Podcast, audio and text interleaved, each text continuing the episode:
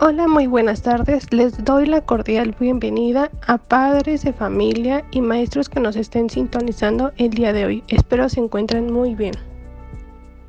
Así es, que Yo soy Daniela Salas y nosotras somos ADGEM y nos sentimos muy contentas de poder estar compartiendo esta información con ustedes y apoyarlo con esto que estemos platicando el día de hoy. Mi nombre es Madeleine Romero y bueno, justamente tocaremos el tema del estrés y la ansiedad que están viviendo los niños de primaria en cuanto a su educación en esta época de pandemia y además de este regreso a clases que ya en varias zonas del país se está llevando a cabo. Es una situación de la cual todos debemos estar conscientes y mucho más padres de familia y docentes. Hola, buenas tardes. Habla su servidora Evelyn Vázquez. Para dar inicio con este tema de suma importancia para la comunidad de padres y alumnos de nivel primaria, es importante hacer hincapié que además de la investigación previa que se hizo, hemos recopilado un porcentaje de información a partir de unas encuestas que realizamos tanto a los alumnos de educación primaria como a sus tutores, que puede ser mamá o papá del niño. Y bueno, para que tengamos una idea general de lo que se está viviendo actualmente, estos fueron algunos de los resultados. Principalmente lo que llamó nuestra atención es que el 93% de nuestros alumnos encuestados dicen que extrañan la escuela presencial. Es decir, no se sienten igual de contentos en sus clases en línea que cuando iban a la escuela. Y es que esto lo pudimos notar desde que comenzó el confinamiento. Al principio, los niños estaban emocionados, súper contentos, porque creían que se trataba de vacaciones extras o vacaciones adelantadas pero al notar que el tiempo corría y corría, sus clases seguían en la computadora o a través de un televisor. Ahí es cuando comienza su estrés, ya que fue un cambio drástico, donde se tuvieron que adaptar a algo que evidentemente no estaban acostumbrados. Otro resultado, que es demasiado importante tomarlo en cuenta, es que el 53% de los padres que encuestamos han notado en muchas de las ocasiones en las que sus hijos toman sus clases virtuales, tanto estresados como molestos. ¿Qué quiere decir esto? Que es realmente evidente por parte de los niños su inconformidad con esta modalidad. Y no porque sea malo o negativo tomar estas clases a distancia, sino que han existido diversas barreras que han impedido que el niño aprenda.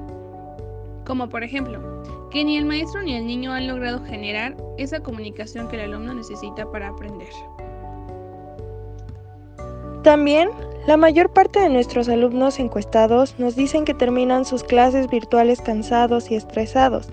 Y es que es razonable, ya que se la pasan una considerable cantidad de tiempo frente a la computadora, sentados y con la luz artificial de su equipo de cómputo.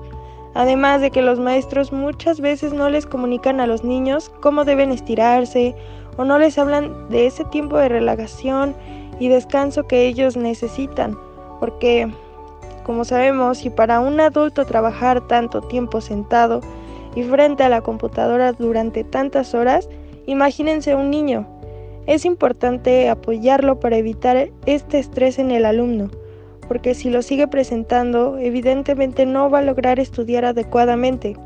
Igualmente, tenemos que el 92% de nuestros estudiantes aprendían más en sus clases presenciales y de igual forma se preocupan porque sienten que no han aprendido de la mejor manera este año y medio que han tomado sus clases a distancia. Esto ha generado justamente su ansiedad, no lo hemos sabido apoyar, pero hay que tratar de acercarnos a ellos y con mayor razón ahora que están regresando a la escuela y tendrán que enfrentar las dos situaciones, que son la escuela presencial y la escuela en línea, ya que estaremos viviendo lo que es la educación híbrida. Mi nombre es Madeleine Romero y de acuerdo a las encuestas realizadas actualmente en esta pandemia, el 53% de los alumnos de primaria no han recibido un apoyo profesional, tales como un curso de retroalimentación o regularización e incluso algún taller de tareas. Este apoyo profesional es para aquellos padres que enfrentan dificultades para armonizar tiempos y demandas laborales, familiares y escolares, lo que puede provocar frustración, altos niveles de estrés y un franco desgaste físico y emocional, tanto para el alumno como para los padres de familia. También aplica para quienes siguen yendo a sus centros de trabajo, por lo tanto, se hace uso de este apoyo para el cuidado de los menores y más aún el seguimiento de las actividades escolares es una situación que se agrava si se carecen de redes de apoyo. Las estadísticas dicen que el 75% aplica a estas cuestiones. Además, en estos tiempos de pandemia resulta difícil para los padres de familia involucrarse en los procesos de enseñanza y aprendizaje de los hijos e hijas. Aún con la disponibilidad de los textos gratuitos impresos, las guías, los programas educativos por radio y televisión, los profesores manifiestan que solamente el 25% de los alumnos cuentan con computadora y acceso a Internet en casa. Esto como consecuencia de padres de familias sin empleo remunerado y confinados en las casas. ¿Qué tal? Mi nombre es Andrea Bolaños. A continuación, hablaremos del uso de la tecnología en tiempos de pandemia. Pues bien sabemos que durante décadas las escuelas de educación básica han instrumentado planes y programas de estudio que poco han contribuido a la autonomía y el desarrollo de habilidades para aprender a aprender. Un problema que se ha manifestado en esta emergencia sanitaria es el uso de las tecnologías, ya que la mayoría de las veces no se les da el uso adecuado e indicado, lo cual nos ha generado conflictos dentro de los hogares, pues bien sabemos que nuestros alumnos de nivel primaria utilizan el celular o la computadora para jugar, ver videos, entre más cosas, en lugar de utilizarlos para su aprendizaje. La mayoría de los padres comentan que los alumnos no pueden aprender por estos medios, y aunque se haya modificado la forma de aprender de los estudiantes, es decir, usar plataformas para tener clases virtuales o enviar trabajos, no quiere decir que no puedan aprender con estos medios. Pero, ¿qué pasa con la demanda de la escuela y el apoyo académico escolar? Algunas dificultades ante estas preguntas pueden ser el no contar con estrategias para favorecer el aprendizaje, las dificultades para expresarse y la poca comprensión sobre los métodos que utilizan los profesores en clase. Estas dificultades pueden llegar a superarse si los padres cuentan con un nivel educativo superior o si existen condiciones en el hogar que favorezcan el diálogo con los menores algo un poco complicado, ya que los padres no estaban preparados para esta situación.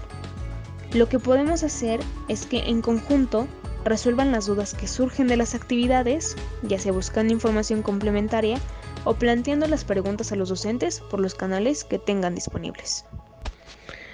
Mi nombre es Jacqueline. Como otros puntos que ya hemos tocado, es de igual forma importante mencionar que es totalmente lógico que los niños estén estresados, ya que los profesores no los preparan para sobrellevar esta situación y manejar su aprendizaje desde casa. Ahora se espera que sean ellos mismos los que tengan que aprender y realizar sus trabajos de la escuela de forma independiente. Ese fue precisamente el problema, que no se veía venir esta situación y ni los maestros ni los niños les dieron las herramientas adecuadas para que pudieran sobrellevar esta modalidad que hoy en día es en línea y eso es lo que les preocupa a los niños y los mantiene en tensión no saber qué hacer o si no comprenden algo es muy poco tiempo y de manera muy rápida lo que explican virtualmente el profesor. Podría ser que ahora que se están llevando las clases así a distancia, el maestro se tomara el tiempo de aconsejar a sus alumnos qué hacer para que aprendieran más por su cuenta, pero lamentablemente esto no sucede así, ya que no solo los niños o los papás son los que no han sabido utilizar la tecnología correctamente, que ustedes profesores tampoco se esperaban estar en esta situación y por tanto no tienen esos recursos innovadores a la mano para que el niño preste esa atención que le cuesta tanto trabajo o porque de verdad entienda qué se le está enseñando o de qué le va a servir en un futuro. Y eso no solo le estresa al alumno, sino que desgraciadamente también lo ha desmotivado. Hola, muy buenas tardes. Mi nombre es Anya Kiwa y me siento de igual forma muy contenta de poder estar platicando con ustedes en esta ocasión. Y bueno, hablemos, ¿qué es lo que se ha estado suscitando con ustedes como padres?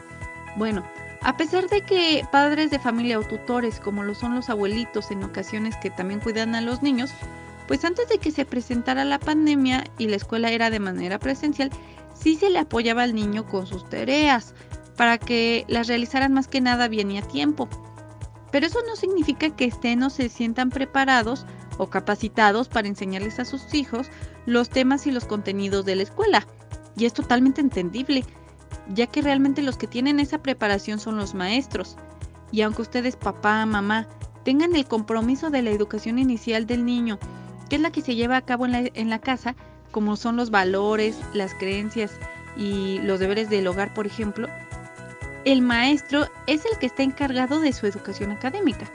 Y eso ha causado que no solamente los niños se sientan estresados, sino que ustedes tutores también se sienten preocupados y presionados al tener que atender otras cuestiones que también son necesarias e importantes, como lo es el trabajo, los deberes del hogar.